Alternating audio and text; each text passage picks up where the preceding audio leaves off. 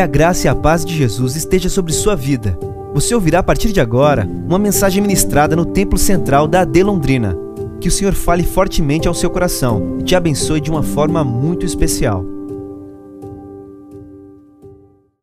A partir do verso 1, a palavra do Senhor diz assim: Disse o Senhor a Moisés e a Arão na terra do Egito: Este mês vos será o principal dos meses, será o primeiro mês do ano. Falai a toda a congregação de Israel, dizendo: Aos dez desse mês, cada um tomará para si um cordeiro, segundo a casa dos pais, um cordeiro para cada família. Mas, se a família for pequena, para um cordeiro, então convidará ele o seu vizinho mais próximo, conforme o número das almas das pessoas, conforme o que cada um puder comer. Por ali, calcula, ou por aí, calculareis quanto bastem para o cordeiro. O cordeiro será sem defeito, macho de um ano. Podereis tomar um cordeiro ou um cabrito, e o guardareis até o décimo quarto dia desse mês.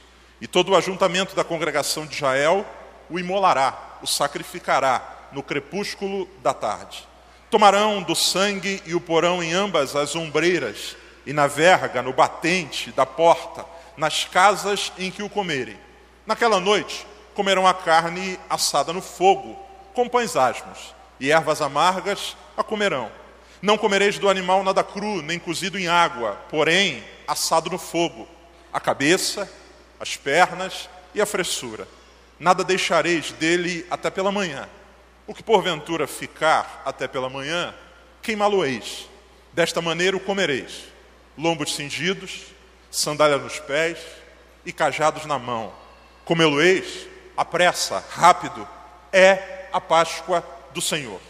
Porque naquela noite passarei pela terra do Egito e ferirei na terra do Egito todos os primogênitos, desde os homens até os animais.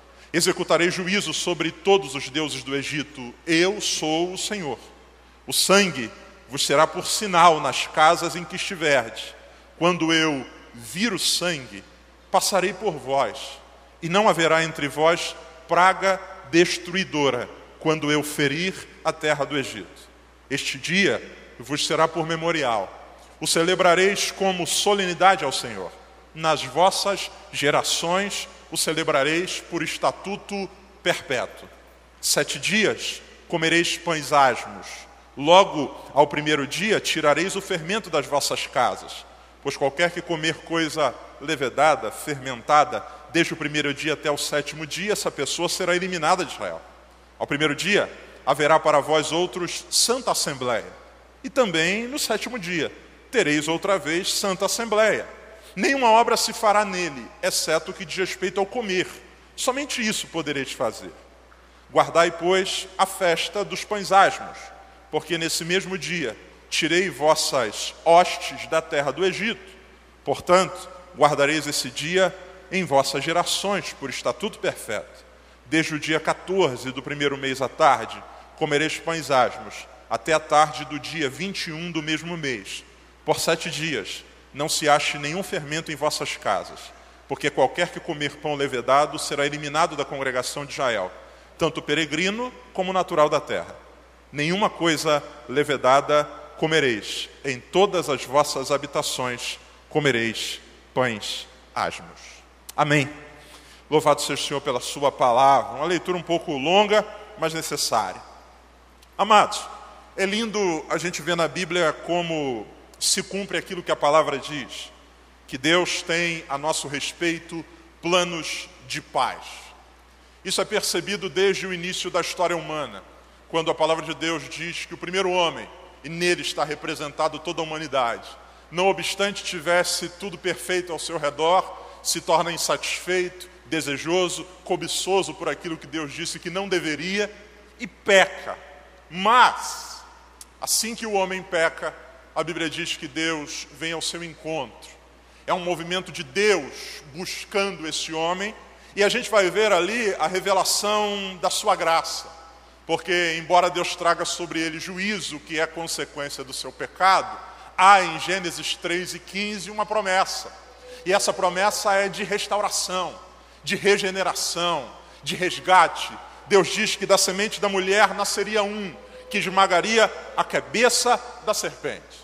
Essa promessa feita lá no início da história humana, logo após o homem ter pecado. E como o caráter de Deus é fiel, ele não apenas promete, como prometeu aquele dia, mas ele também vai ao longo da história revelando de forma gradativa o seu amor e a forma como esse processo se daria. Porque até então parece um tanto quanto enigmático. Da semente da mulher vai nascer um que esmagará a cabeça da serpente. Essa é a promessa. Mas como assim? Mulher, semente, um, serpente, cabeça. O Deus que prometeu, ao longo da história, vai gradativamente revelando como isso se dará e mostrando ao ser humano que essa promessa não foi uma fala apenas para deixar o ser humano menos pesado, mas foi de fato uma ordenança e um compromisso que Deus estabeleceu com esse homem. Nesse texto que a gente acabou de ler, de Gênesis, capítulo de número 12, nós temos um desses eventos, onde a gente percebe a ação de Deus estabelecendo juízo, mas também nós percebemos claramente mais um passo nesse processo de revelação da graça e do resgate de Deus para com a humanidade. Em Gênesis 12, essas duas coisas ficam muito claras. Por quê? Que evento é esse? É o evento que antecede a saída de Israel do Egito. Eles vão ser, após esse evento que é a celebração da Páscoa, tirados com mão forte por Deus do Egito vão ser praticamente expulsos por Faraó, dizendo: vão embora. Só que, antes de Deus realizar o processo de tirada do Egito desse povo, ele dá a esse povo uma ordem, estabelece para com esse povo uma ação que deveria se transformar num memorial perpétuo. Deus poderia simplesmente ter feito o que disse que iria fazer e Israel ter saído, só que antes disso ele diz: prestem muita atenção. Porque essa noite vai acontecer um fato que vai ser o, evento final para que vocês saiam do Egito. Mas eu quero que vocês prestem atenção na ordem que eu vou dar a vocês. E isso não vai ser apenas alguma coisa para ficar registrado na história como um evento aleatório. Eu quero que isso seja um memorial, um estatuto perpétuo para todo o Israel. Vamos ao texto? Que evento é esse? Que história é essa? Que memorial é esse que a gente acabou de ler eu quero junto com você caminhar por ele? O momento aqui é o momento em que Israel está no Egito, habitando na terra de Gozen, que é a moradia deles desde quando José esteve lá e instalou lá sua família e seus irmãos. Depois de 400 anos de dura escravidão, a Bíblia diz que esse povo clama ao Senhor, Deus ouve sua oração, se compadece deles, levanta um homem chamado Moisés e diz a esse homem que ele deve retornar ao Egito para falar a Faraó para que ele liberte o seu povo. Você conhece a história e eu espero que conheça não apenas da minissérie da televisão, mas também da Bíblia. A Bíblia vai dizer que o coração de Faraó é endurecido. Deus então vai agir trazendo sobre o Egito pragas. No capítulo de número 12 de Êxodo, que foi o que a gente leu, nove pragas já vieram sobre o Egito. Começando com as águas que se transformaram em sangue, passando por gafanhotos, por piolhos, por escuridão, por chuva de pedras e assim por diante. Nenhuma dessas pragas, eu imagino que você saiba, elas são aleatórias. Deus não achou por bem de escolher de forma aleatória, hum, deixa eu ver o que, eu vou fazer, hum, vou fazer tudo ficar escuro. Não. Cada ação dessa divina tem um objetivo, que é expor e humilhar as divindades egípcias. Deus está não apenas fazendo um, uma ação, Deus está também mostrando o seu poder de forma direta diante do panteão, da quantidade enorme de deuses nos quais os egípcios confiavam. Então, cada ação divina visa expor a fragilidade, a inexistência, a falibilidade dos deuses egípcios e mostrar como Deus de Israel é grande e que o seu poder é superior. Pois muito bem, agora Deus anuncia em Êxodo 12 a décima praga, a última delas e ela é diferente de todas as que vieram antes. Primeiro, por conta da sua gravidade, porque a Bíblia diz que essa praga não tem como objetivo apenas dificultar a vida, como por exemplo a segunda praga, que é a praga das rãs. A praga das rãs dificulta a vida, mas não a inviabiliza. A Bíblia diz que havia um rãs por tudo que é lugar, mas a Bíblia não diz que ninguém morreu por causa das rãs. Algumas pessoas que têm muito medo talvez tenham tido um ataque nervoso, mas morrer, morrer, morrer, ninguém morreu. Tanto é que quando Moisés aparece para Faraó e comparece diante de Faraó, ele diz assim: Quando é que você quer que eu ore para que as rãs saiam do Egito? Vocês já me ouviram falar sobre isso aqui? Ele diz assim: Amanhã. Ou seja, é ruim, é tenso, mas dá para conviver mais um dia. Aqui, não. A praga tem como operação, execução, a morte de todos os primogênitos do Egito. Aqui não é apenas uma coisa que vai dificultar, porque sem luz, com escuridão, a gente fica perdido. Aqui é a morte, o derramamento de sangue dos primogênitos de todo o Egito. Então, primeiro, essa praga se diferencia pela gravidade. Segundo, essa praga se diferencia pelo alcance. Até então, aquelas pragas que afetam de forma individual os indivíduos, sendo redundante individual os indivíduos, até então não haviam tocado os israelitas. Põe para mim, por favor, Gênesis 8 e 22. Gênesis 8 e 22. Desculpa, é Êxodo 8 e 22. Já duas vezes que eu falo Êxodo no lugar de Gênesis, ou Gênesis no lugar de Êxodo. Naquele dia, separareis a terra de Gozem, em que habita o meu povo. Deus falando de uma das pragas. Para que nela não haja enxames de moscas. E saibas que eu sou o Senhor no meio dessa terra. A praga das moscas afeta o Egito, mas Deus diz assim: No meu povo, na terra de Gozem, onde o meu povo habita, não haverá. Gênesis, perdão, Êxodo 9 e 26. Êxodo 9 e 26. Somente na terra de Gozem, onde estavam os filhos de Israel, não havia o quê? Chuva de pedra. Até então, no que diz respeito a pragas, Deus havia preservado o seu povo. Não vai chover pedras aqui, não haverá enxame de moscas aqui. Só que quando chega em Êxodo capítulo de número 12, Deus diz uma coisa. E a fala de Deus é: essa praga visitará a todos inclusive os hebreus. E que praga é essa? Deus enviará aquilo que a Bíblia chama de um vingador e matará o filho mais velho de cada casa. Ninguém, preste muita atenção, ninguém seria poupado, a menos que ninguém seria poupado, a menos que tivesse sangue cobrindo sua família. Eu vou repetir: ninguém seria poupado, a menos que tivesse sangue cobrindo sua família. E esse, essa ideia de que o sangue vai proteger não é apenas uma coisa aleatória. Não, não, arruma aí sangue de qualquer, vamos matar uma galinha aqui, a gente passa na porta. Não, não, não, não. Deus diz que o sangue é a marca que impedirá que o vingador venha e ataque aquela casa. A expressão Páscoa é pechat, que é aquele que passa por cima. E a, o sangue que vai impedir que esse vingador venha e destrua, ele não é aleatório. Esse sangue será obtido a partir de um processo. E preste muita atenção, não é apenas um processo único. Deus diz que este evento deveria ser lembrado como um memorial.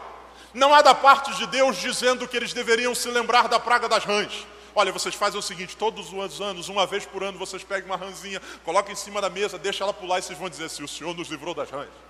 Não há uma prescrição de Deus para se lembrar das pragas das moscas. Todas as vezes que você vira uma mosca, zzz, vocês vão se lembrar? Não. Mas aqui Deus diz: lembrem-se disso de forma perpétua. Por quê? Porque Deus, nesse evento que envolve sangue, morte de primogênitos, proteção da casa, nesse processo, Deus está querendo mostrar aos israelitas um símbolo de algo muito maior que aconteceria na história. Não é apenas um evento para aquela geração, mas o anúncio de algo muito maior. E por isso, um processo. Que processo é esse? Verso de número 3 Olha o que a palavra de Deus diz de Gênesis 12, ou perdão, Êxodo 12, meu Deus. Falai a toda a congregação de Israel, dizendo: aos dez desse mês, cada um tomará para si o que, irmãos? Me ajuda aí, tomará para si o quê? Um cordeiro. Ok, segundo a casa dos seus pais, um cordeiro para cada família. Verso de número 5. Não é qualquer cordeiro, tem uma especificação. O cordeiro será sem o quê? Defeito. Macho de um ano.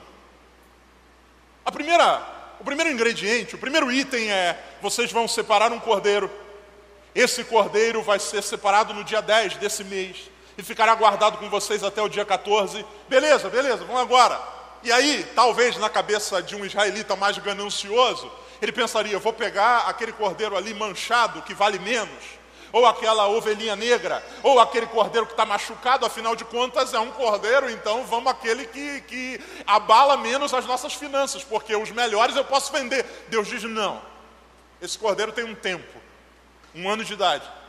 Esse cordeiro não deve ser, ou deve ser sem nenhum defeito. Deus especifica. E diz que esse cordeiro deve ter trazido. Verso de número 6, por favor. E o guardareis até o décimo quarto dia desse mês. E todo o ajuntamento da congregação de Israel o imolará no crepúsculo da tarde. Esse cordeiro trazido para casa, no dia que Deus estabeleceu, no mesmo dia, ao cair da tarde, em todas as casas dos israelitas, deveria ser imolado, deveria ser morto e o seu sangue deveria ser passado nas, nas portas. Eu disse a vocês que a revelação de Deus ao longo da história ela vai acontecendo de maneira gradual. E o que Deus está dizendo aqui também é uma parte desse processo de revelação. Por quê? Quando a gente olha, por exemplo, para a história de Abraão, que é o patriarca desse povo, Abraão, este homem chamado por Deus, um dia também teve de Deus a proposta, a chamada, a ordem para sacrificar um cordeiro. A Bíblia vai dizer que no alto de um monte, diante da fala de Deus que deve tirar Isaac do altar, ele vê um cordeiro. E naquele dia, um cordeiro foi sacrificado em lugar de um jovem. Um cordeiro que substitui um rapaz. Nesse texto, a gente tem um avanço. Aqui não é apenas um cordeiro que substitui um rapaz. Aqui é um cordeiro preservando uma família. Porque a Bíblia diz que quando o vingador da morte viesse, se a família fosse pequena, deveria se juntar com outra, e aquele sangue preservaria aquela casa. Mais à frente, quando Israel sai do Egito e começa a peregrinar, e Deus dá a lei a eles, a construção do tabernáculo, nós vamos ver um outro ritual. Nós vamos ver um sacerdote apresentando-se diante de Deus também com um cordeiro. E esse cordeiro, no dia da expiação, era sacrificado. Se em Abraão era um cordeiro salvando um jovem, se no Êxodo, aqui capítulo 12, era um cordeiro preservando uma família, já na peregrinação do povo em Levítico, era um cordeiro preservando ou servindo como substituto para uma nação. Observe a crescente: um cordeiro para um jovem, um cordeiro para uma família, um cordeiro para um povo. E o que Deus está fazendo aqui é mostrando esse processo gradual. Por quê? Chegaria o dia, e ele chegou, em que um cordeiro seria sacrificado uma vez pelo mundo inteiro Jesus Cristo, nosso Senhor. Gradual. Vai chegar o dia em que não será um cordeiro para uma família, será um cordeiro para o mundo inteiro. É aquilo que João Batista diz eu imagino que com um sorriso no rosto, talvez com lágrimas nos olhos, aquela sensação de alegria, de efusão, quando ele olha e vê Jesus vindo ao encontro dele no Jordão para ser batizado, e ele diz: Chegou o dia, aleluia! Eis aí o Cordeiro de Deus que tira não o pecado de uma família, não o pecado de um homem, não o pecado de uma nação, mas que tira o pecado do mundo, glória a Deus. Gradual e nesse evento, a gente vê isso aqui claramente. O sangue que deveria ser passado nas portas, lambuzando os umbrais de cada porta dos israelitas, tinha um propósito. E que propósito é esse? Preste muita atenção. Aquele sangue era a provisão de Deus para salvar os israelitas da ira de Deus.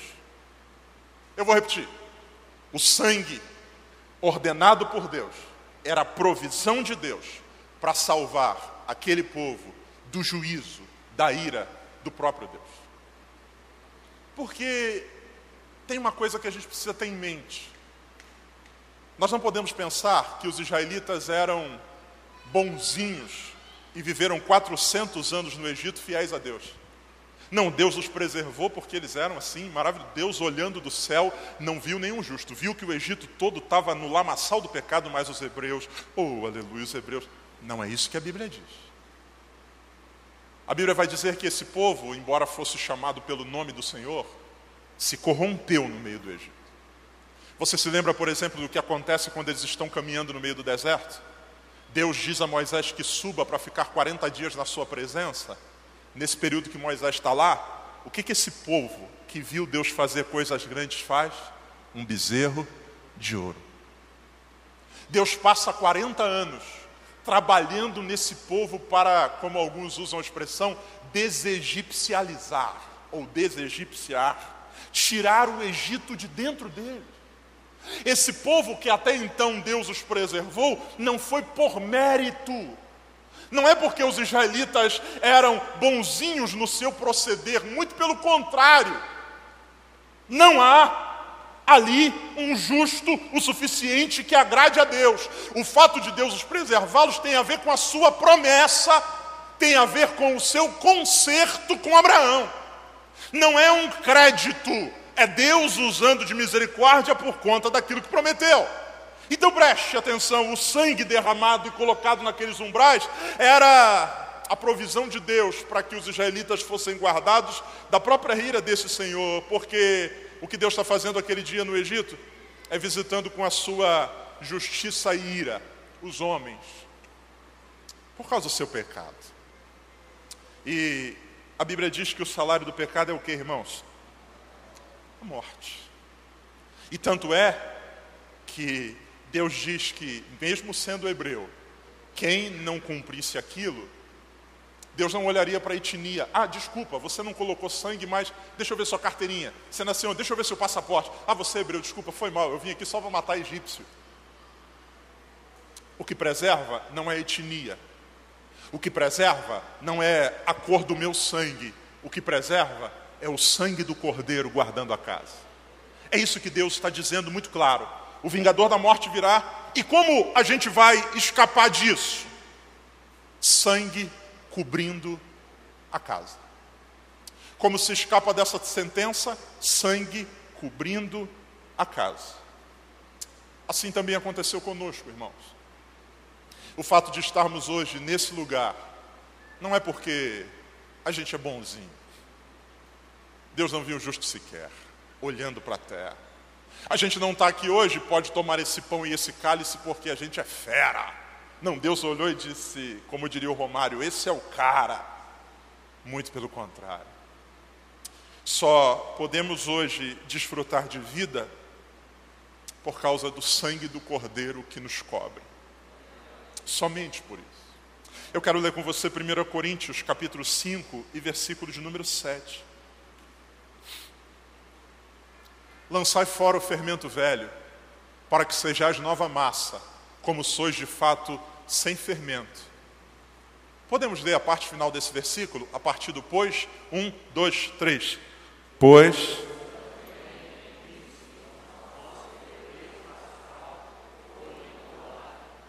De novo, foi só um ensaio. Um, dois, três.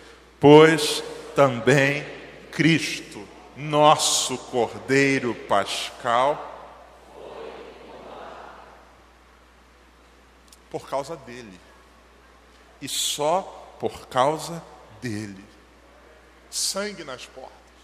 Ou seja, coberto pelo sangue, marcado pelo sangue, a preservação, não por causa do mérito, mas por causa da ordem divina, por causa do desígnio de Deus. Não é um plano que o homem teve. Olha só, Deus, o negócio é o seguinte: eu pequei, deixa eu te dar uma ideia. Que tal o Senhor mandar o seu filho? Não!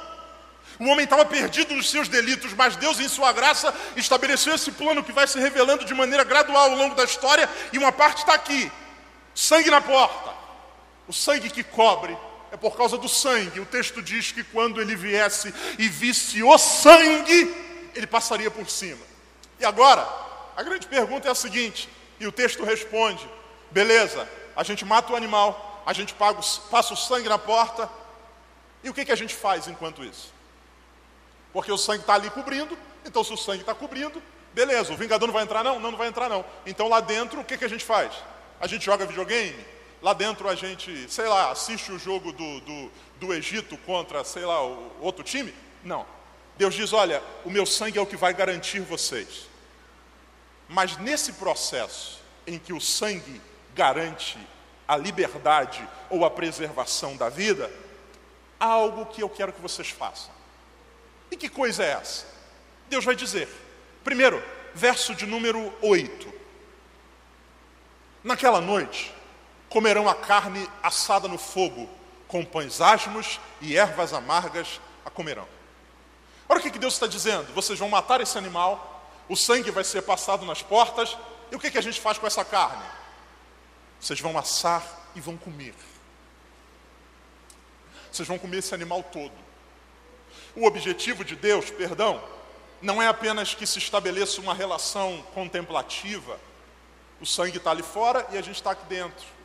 O animal foi jogado, sei lá, uma parte foi, botamos no freezer. Não, vocês vão comer ele inteiro. É mais do que contemplação, é envolvimento, é participação. Jesus vai dizer isso: aquele que não come a minha carne, nem o meu sangue, não tem parte comigo. Ele diz mais: comerão com pães asmos e ervas amargas. As ervas amargas têm um simbolismo. Comer aquele troço amargoso deveria ser um lembrete de como era a vida no Egito. Porque a gente esquece fácil.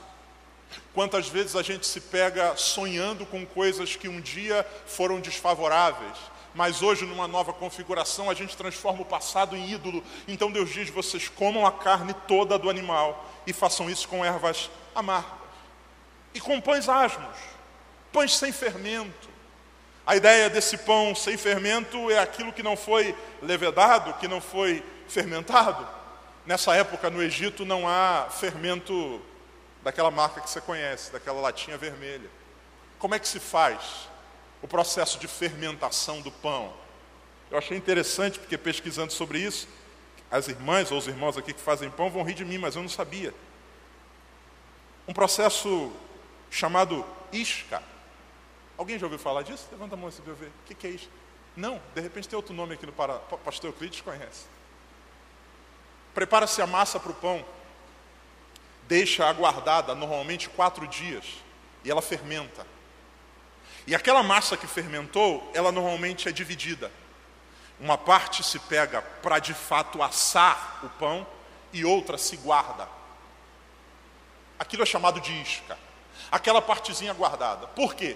Quando eu for fazer o próximo pão, eu vou pegar a massa nova, cortarei um pedacinho daquilo e colocarei no meio. Não é isso, pastor Euclides?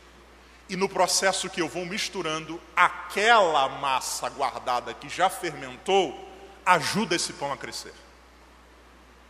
Deus diz: tirem o fermento. E quando Deus diz isso, Deus está falando para um povo que faz pão. O que Deus está dizendo para eles é o seguinte: o sangue cobre vocês, mas o que, que eu espero de vocês dentro dessa casa coberta pelo sangue? Eu espero que vocês primeiro se envolvam de maneira profunda, comam a minha carne. Segundo, que vocês comam ervas amargas que vocês lembrem-se do passado de vocês e do que eu estou fazendo e farei em vocês. E terceiro, eu não quero que vocês guardem nada do Egito. Nada. Esse resto de massa guardado para fermentar, joguem fora. Porque a partir de hoje vocês vão comer pão sem fermento aquela massa que não cresceu, aquela massa puxa-puxa, só que a cada mordida vocês vão se lembrar: é melhor comer o pão de Deus do que provar aquilo que o Egito nos deu. Porque aquilo que vocês produziram no Egito está guardado, eu não quero que vocês levem para a terra prometida. Não pode, joga fora.